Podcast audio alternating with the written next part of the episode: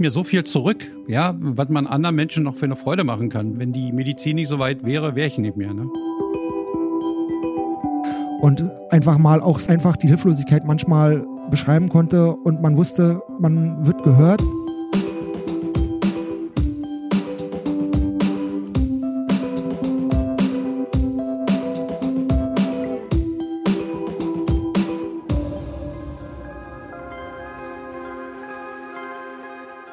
Können unsere Gesundheit zu einem großen Teil beeinflussen, auch positiv.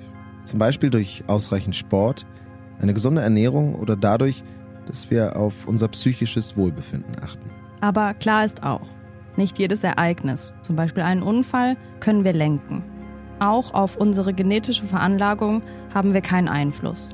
Krankheiten kommen in den allermeisten Fällen überraschend und stellen Betroffene vor immense körperliche und psychische Herausforderungen.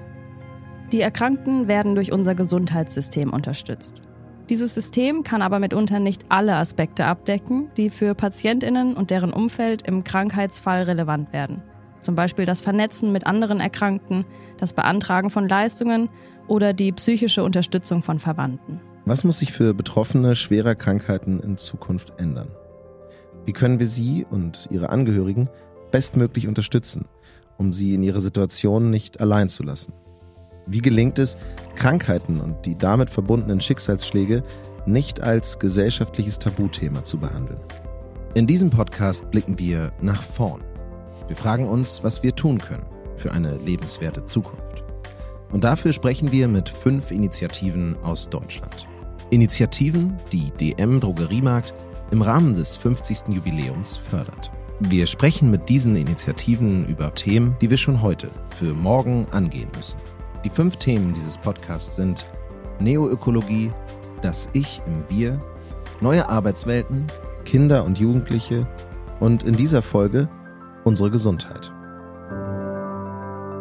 Und was tust du? Das wollen wir von den Menschen wissen, die hinter den Initiativen stehen. Was wünschst du dir fürs Gesundheitssystem von morgen? Und was kann jede und jeder Einzelne tun, damit diese Wünsche Realität werden?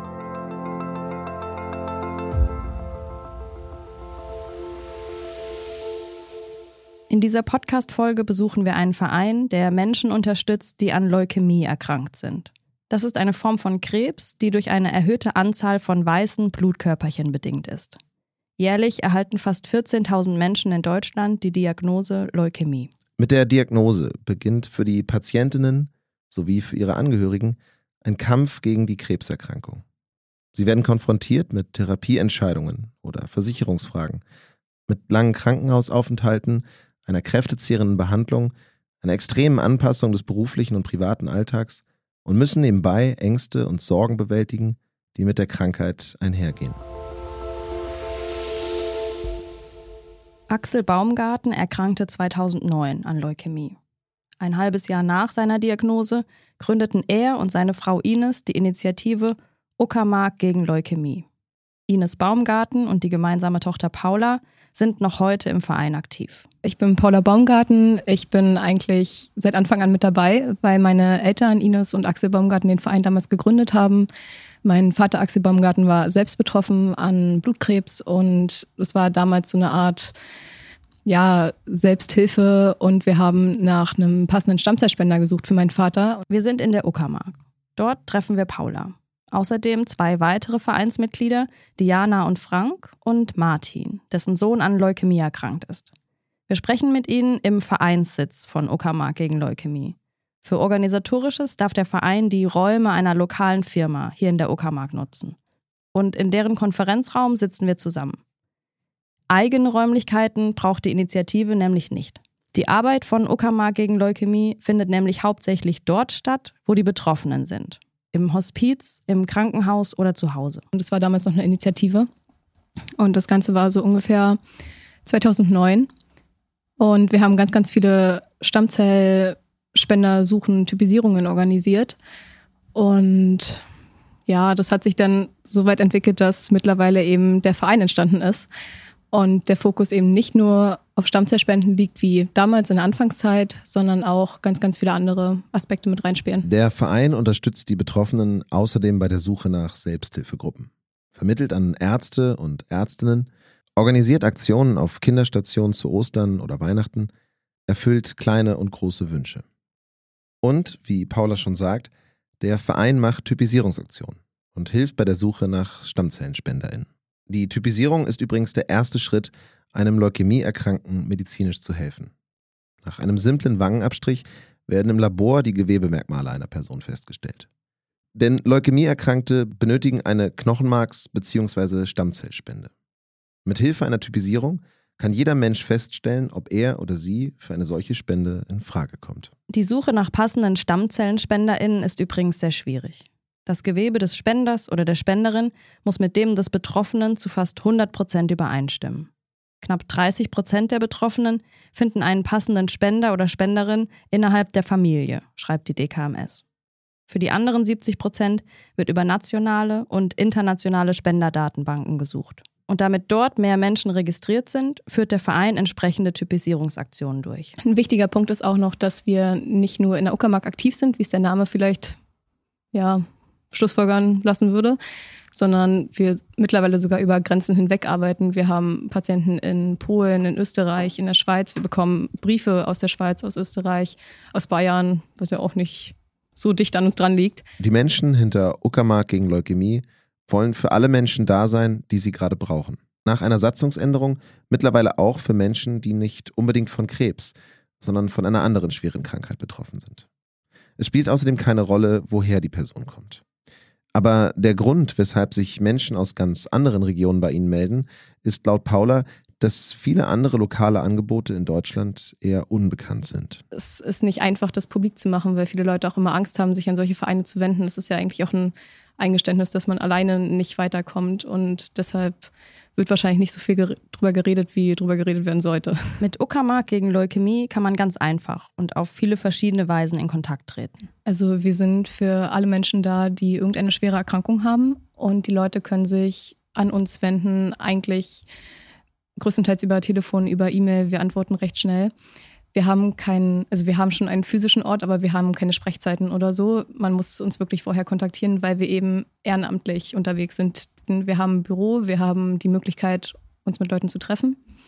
Egal wo eigentlich. In der gesamten Arbeit des Vereins geht es in erster Linie darum, die Patientinnen psychisch zu unterstützen und ihnen mit Rat und Tat zur Seite zu stehen. Wir versuchen ihnen eben neue Lebensfreude zu schenken, was in den Kliniken meistens zu kurz kommt, auch ja, aufgrund von ganz vielen verschiedenen Dingen in den Kliniken, die nicht gut funktionieren.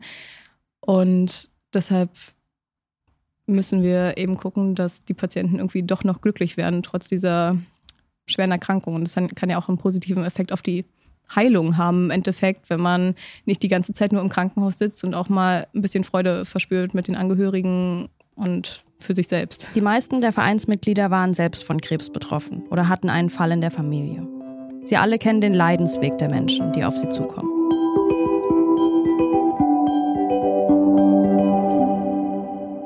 So wie Frank Wernicke. Frank ist seit 2016 von Blutkrebs betroffen. Und irgendwann hatte ich da mal so den Wunsch, ach, könntest du ja jetzt auch für jedes Jahr, wo der Krebs ruht, also der ruht momentan im Körper, könntest du dir ein Tattoo machen lassen und bin dann auf einer Seite vom Tätowierer in Bad Freienwalde, wo ich wohne, gegangen.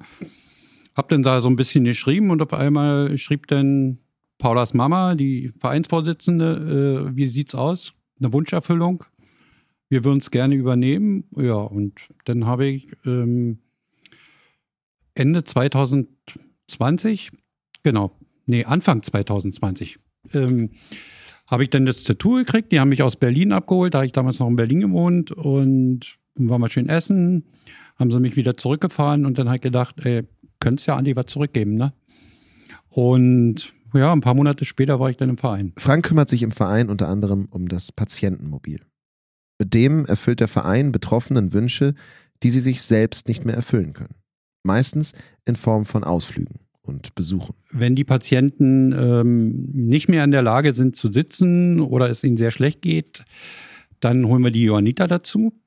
Da ist dann immer ein Rettungssanitäter dabei und sie können liegend transportiert werden. Um zum Beispiel noch vielleicht mal, es sind doch oft Patienten, die, ähm, die noch einen letzten Wunsch haben. Und um vielleicht nochmal zusammen mit der Frau oder mit dem Mann äh, an der Ostsee zu sein, einfach nochmal aufs Meer zu gucken. Zusammen mit einem Betroffenen hat Frank vor kurzem eine Schifffahrt gemacht. Dann sind wir durchs alte Hebewerk hochgefahren, oben gedreht und durchs neue Hebewerk wieder runter. Und er hat sowas von gestrahlt, also das, ja, ähm, obwohl er weiß, er hat nicht mehr lange.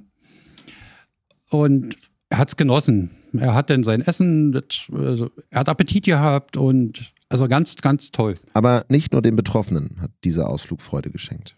Es gibt mir so viel zurück, ja, was man anderen Menschen noch für eine Freude machen kann. Wenn normalerweise, wenn ich, wenn die Medizin nicht so weit wäre, wäre ich nicht mehr, ne?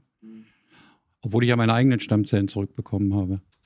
Da Frank selbst während seiner Behandlung lange Zeit im Krankenhaus verbracht hat, weiß er, woran es den Betroffenen oft mangelt. Vor allem die Sozialarbeit und die psychologische Unterstützung komme während der Behandlung zu kurz, häufig weil Personal fehlt. Auch deswegen ist Frank sein Engagement wichtig und weil es ihm selbst hilft, mit seiner Krankheit umzugehen. Einfach was zurückgeben und mich auch ein bisschen engagieren und nicht bloß zu Hause sitzen. Ich bin berentet. Da würde ich eingehen zu Hause. Und ja, das, das hilft mir. Ich mache nebenbei noch, äh, bin auch noch nebenbei äh, Sterbebegleiter habe ich letztes Jahr so einen, so einen Kurs gemacht. Und ich gehe zum Beispiel unwahrscheinlich gerne ins Hospiz. Ja, viele sagen, Hospiz, aber da herrscht eine Atmosphäre, das ist einfach toll. Und, und wenn ich da so meine Besuche mache, da kommt so viel zurück von den Leuten. Ja, man merkt, wie sie sich freuen, wenn die haben da meist keine Angehörigen oder die wohnen weit weg und da kommt so viel zurück. Die freuen sich richtig, ne, auf den Tag, wo man denn da ist dass sich mehr Menschen engagieren. Das hofft Frank. Die persönliche Angst oder Hemmung im Umgang mit krebskranken Menschen könne man loswerden. Und zwar durch Aufklärung. Könnten sich auch mehr Leute engagieren, die, aber ich denke mal, viele haben auch Berührungsängste mit Krebskranken, Schwerkranken. Ja, man könnte nur aufklären und sagen, wie es wirklich ist. Ne? Denn es kommt ja auch von den Betroffenen kommt ja eine Menge zurück. Ne? Wenn man ihnen irgendwie hilft oder schöne Momente schafft. Und das sind ja nicht bloß die Fahrten oder Geschenke für Kinder. Das ist ja auch äh, als Betroffener fällst du ja auch erstmal ins finanzielle Loch, ne? Und da gibt es zum Beispiel auch Kranke, ja, da geht der Herd kaputt und die können sich nicht leisten. Und dann wenden sie sich an uns und dann bekommen sie ihren Herd, ne? Diese Form von Unterstützung finanziert Uckermark gegen Leukämie einzig über Spenden. Wie wichtig die sind, erzählt uns Diana. Auch sie ist in vielen Bereichen des Vereins aktiv. Man als Verein kämpft man ja jedes Jahr aufs Neue. Und das wird ja nicht weniger. Also die Patienten werden nicht weniger, die Kosten werden höher. Und irgendwo wäre schön, wenn man da eine Regelmäßigkeit drin hat, wo man als Verein äh, auch mal mitrechnen kann. Äh, Polster hat sozusagen, weil Bürokratie nimmt doch sehr viel Zeit in Anspruch, als die Hilfe am Menschen dann im Endeffekt auch als Vereinsarbeit. Und die Arbeit des Vereins endet nicht damit, dass Betroffene ihre Therapie abgeschlossen haben. Denn da enden auch die Hürden und die Herausforderungen für die Betroffenen nicht. Wenn die Krebspatientinnen aus dem Krankenhaus entlassen werden, stünden sie oft erstmal alleine da und seien häufig überfordert, erzählt Diana. Im Krankenhaus sind halt zu wenig so eine Sozialbetreuer und ambulant, wenn sie raus sind aus dem Krankenhausmaschinerie. Wenn man sagt, okay, sie haben jetzt die Behandlung abgeschlossen, ihr Chemo beendet, Bestrahlung beendet, raus ins Leben, steht man da und das keiner. Wenn man sich selber nicht irgendwo guckt und fragt, es kommt keiner auf einen zu, der sagt, äh, da gibt's den Verein oder da gibt's die Beratungsstelle.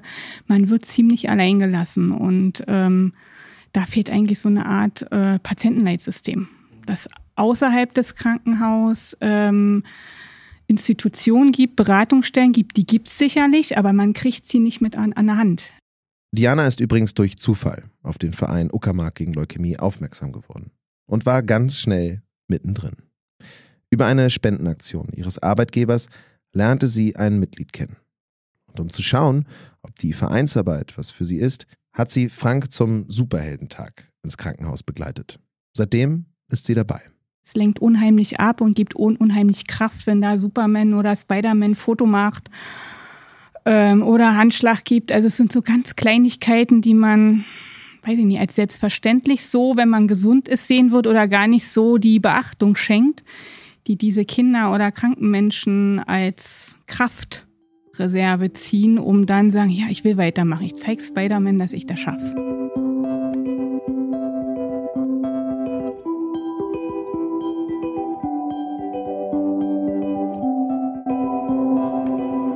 Und dass man das schaffen kann, das hat auch der Sohn von Martin gezeigt.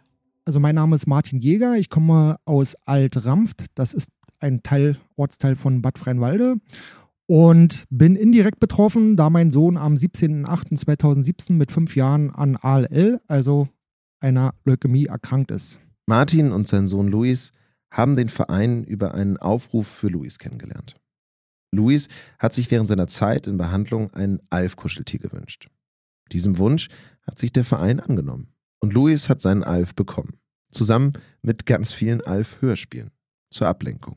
Ein Vereinsmitglied hat Luis häufiger besucht. Die beiden sind Freunde geworden. Und ich war mit meinem Sohn anderthalb Jahre in der Charité. Nicht am Stück, aber es war eine harte Zeit. Und man muss natürlich auch sagen, man erlebt viel. Also ich habe mein, meine Arbeit sozusagen sausen lassen und wollte unbedingt im Krankenhaus bleiben bei meinem Sohn. Und es ist eine schwere Zeit. Also für mich persönlich sind erstmal das Wichtigste die Gespräche gewesen. Also gerade wenn man auch mal schlechte Tage hat, wo das Kind einen anschreit, wo das Kind äh, down ist, also von den Chemos wirklich kaputt ist, wo man hilflos ist, wenn ein Kind sagt, das eigene Kind, Papa, ich will sterben, ja, dann sind sie ratlos.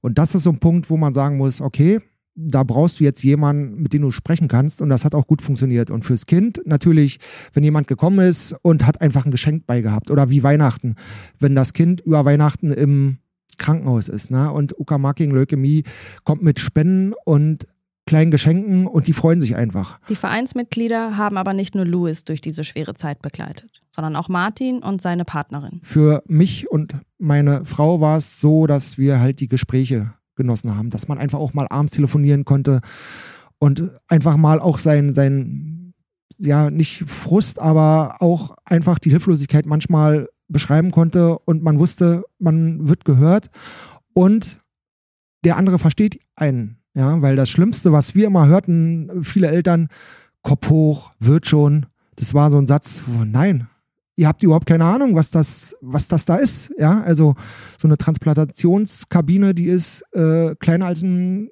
Gefängniszelle, ja. Martin erzählt, dass der psychische Aspekt des Umgangs mit der Krankheit des Kindes nicht die einzige Schwierigkeit ist oder war ist ja irgendwo überlastet. Das fängt an, ich sag mal, mein Kind war fünf, der sollte eingeschult werden. Und dann haben sie das erste Problem, erstmal den Arbeitgeber, ja, wo dann auch finanzielle Einbußen entstehen. Dann hatten wir große Probleme mit dem Schulamt bzw. der Schule, die nicht akzeptieren wollten, dass wir unser Kind nicht zur Schuluntersuchung ähm, hinbringen. Und äh, wir immer gesagt haben, der ist in der Charité, der ist äh, oder erhält Chemos und damit ähm, ist er immungefährdet und wir können nicht in irgendeiner Schuluntersuchung, wo zehn andere Kinder sind, äh, ihn dorthin begleiten. Es geht nicht. Und äh, da wurde teilweise dann Zwangsgeld, Ordnungsgeld äh, gedroht. Kommt halt ein Ordnungsgeld. Und äh, das ist halt Bürokratie, die muss so nicht sein, aber das ist ein so ein Fall, wo man sagt, ja gut, das ist schwer. Louis Schulstart musste verschoben werden, erzählt Martin. Ein extrem bürokratischer Akt, der zusätzliche Kraft kostet. Martin wünscht sich eine umfassendere und intensivere Betreuung im Krankenhaus und darüber hinaus. Gerade wo ich mit meinem Kind im Krankenhaus war, ist ja die Regel eigentlich bis oder bis zum Ende des fünften Lebensjahres kann ein Elternteil dort schlafen und ab sechs eigentlich nicht mehr. Ja? Und äh, unsere Krankenkasse hat die Kosten weiterhin übernommen, aber das ist nicht üblich. Also wir haben auch viele Eltern erlebt, die dann, wo das Kind sechs oder sieben war, äh, nicht mehr dort schlafen durften. Das ist nur ein Beispiel von vielen. Von Fragen, denen Martin und seine Partnerin sich immer wieder stellen mussten. Die Behandlung von Louis Blutkrebs war erfolgreich und er ist wieder bei seiner Familie zu Hause. Aber, erklärt Martin, auch die Nachsorge stellt ihn oft vor Herausforderungen. Er sieht hier großen Verbesserungsbedarf. Das ist ein großes Problem, was unbedingt von der Politik oder auch vom Gesundheitssystem angegangen werden muss, weil das ist ja gerade das, wenn man jemanden geheilt hat und macht die Nachsorge nicht richtig und da tritt wieder was auf, dann bemerkt man es wieder nicht. Und äh, das ist eigentlich ein großes Problem, äh, was unbedingt angegangen werden muss. Und auch Diana, Paul und Frank haben wir gefragt, was ihre größten Wünsche für die Zukunft sind. Was sie mit ihren Erfahrungen an unserem Gesundheitssystem verändern würden. Was sie sich für andere Betroffene wünschen und wie jede und jeder von uns etwas tun kann, um Betroffene zu unterstützen. Also ich glaube, unser größter Wunsch ist, dass die Patienten mehr an die Hand genommen werden und dass sie wie Menschen behandelt werden, auch trotz dieser Krankheiten. Und dass man auf die Patienten mehr eingeht, dass sie besser gefördert werden, dass es persönlicher wird und nicht nur Zahlen eine Rolle spielen, sondern eben auch die Menschen. Warum muss man kämpfen? Man müsste die Menschen mehr anhören, mehr zuhören, vor allen Dingen gerade in Behandlungen mit einbeziehen und individueller, sage ich mal so. Also klar gibt's die Vorschriften, das ist halt die Krankenkasse, aber es kann man ja immer noch, wie behandle ich, in welchen Abständen, äh, in welcher Dosis ist manchmal auch eine ganz Chemo langsam oder schnell durchlaufen lassen. Also nee, wir wollen um zwölf zum Mittag, also es muss bis dahin durch sein. Na, also es sind so Sachen, so Kleinigkeiten, die gar nicht Geld kosten, sage ich mal, dem Gesundheitssystem, aber die dem Patienten unheimlich helfen. Gerade auch Kinder. Also die dann im Prinzip, wo die Eltern betroffen sind und die Kinder das miterleben, ist die Betreuung sehr, sehr mau. Ja, ich muss sagen, wir sind momentan ein richtig guter Haufen. Ja, gab es schon andere Zeiten. Und ja, dass das einfach so weiterläuft. Und vor allen Dingen, das ist jetzt natürlich auch eine schwere Zeit. Alles ist teurer geworden und so weiter und so fort. Aber dass die Leute auch wieder sagen, okay, wir spenden einfach mal ein bisschen mehr. Ich bin ja schon dabei, zum Beispiel auch Fördermitglieder zu ranzubekommen. Ähm, und wenn es im Jahr 20 Euro sind, ne? jeder kann halt nicht.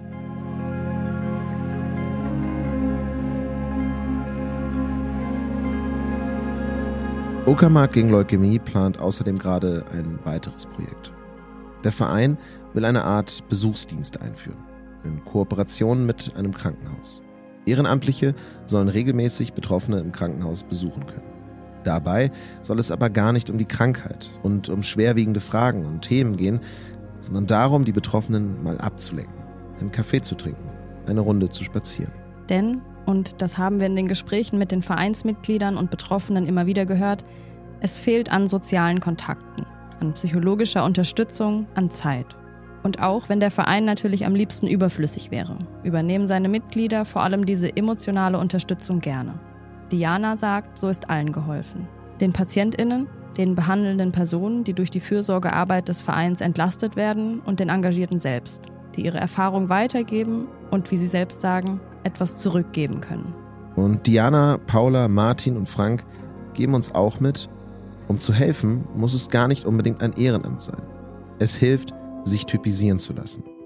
In Deutschland sind das schon etwas mehr als 7,5 Millionen Menschen. Das heißt gleichzeitig, da ist noch viel Luft nach oben. Wir haben Anlaufstellen zur Typisierung und die Informationen von der Initiative in den Shownotes verlinkt. Es braucht nicht mehr als einen kleinen Abstrich, um den ersten Schritt zu machen. Dieser Podcast wird präsentiert von DM. Wenn euch diese Folge gefallen hat, lasst gerne eine Bewertung da. Und hört auch in die anderen Folgen der Reihe rein, in der wir Initiativen und Menschen treffen, die sich schon heute für morgen engagieren. An diesem Podcast mitgewirkt haben Michelle Meyer, Jonas Ross und ich, Annalena Limpe.